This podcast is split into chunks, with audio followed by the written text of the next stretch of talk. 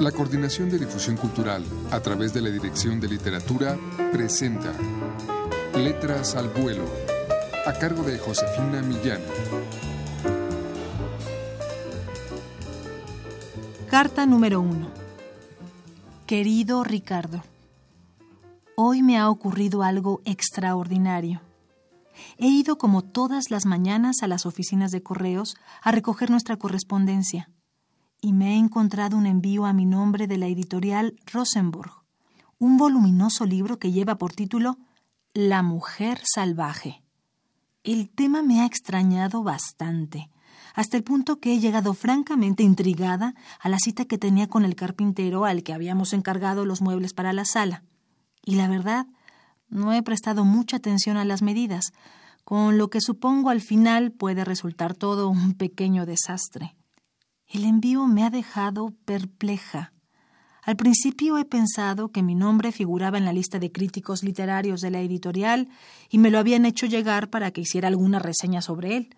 Pero de todas formas, no dejaba de ser extraño que la editorial Rosenburg, de reciente ubicación en nuestro país, pudiera tener mi nombre y dirección en sus archivos. Así que nada más llegar a casa, he llamado al Departamento de Relaciones Públicas de la editorial y les he preguntado. Allí me han informado que mi nombre no figuraba en ninguna de sus listas y que el envío se había hecho por orden personal del director de ediciones, señor Pinar, pero que ese señor se encontraba de viaje y que no volvería hasta dentro de un mes. Imagínate, Ricardo, yo no conozco para nada a ese tal señor Pinar. ¿Cuál ha podido ser el motivo que le ha llevado a enviarme ese libro precisamente? Presa de una gran confusión, me he dirigido al diccionario y he buscado la palabra salvaje. El término tiene su origen en el latín silvaficus, derivado de selva. Se dice de las plantas silvestres no cultivadas. También de los animales no domésticos, agreste, bagual, cimarrón, arisco, feroz, montarás. Hay un tercer significado utilizado para los terrenos no cultivados, abruptos y escabrosos. El término es aplicable también a aquellos pueblos o individuos que no participan de la civilización general, antropófagos, caníbales. Finalmente, se denomina de este modo a todo lo desmesuradamente encendido, violento e irrefrenable. Dios santo, Ricardo, ¿te das cuenta? Todo lo que ese señor Pinar me ha llamado simplemente con el título de ese libro. Pero, ¿por qué? ¿Qué le he hecho yo?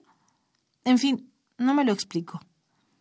Pienso constantemente en ti y espero que tu primera cita con Mr. Lost fuera excelente y tu proyecto pueda salir adelante como mereces. Ya me tendrás al corriente de todo ello. Ahora te dejo para seguir con mis investigaciones. Escríbeme pronto. Un beso. Juliette Sousa.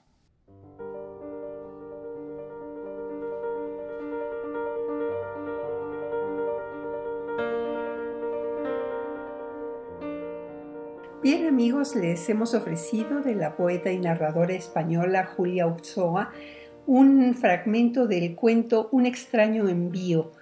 Eh, es una historia cargada de ironía sobre las convenciones sociales en las que transitamos. El número 10 de Solo Cuento, la colección que edita la Dirección de Literatura, está a la venta en las librerías de esta universidad o llamando al 5622-6202. Yo les agradezco mucho por su atención.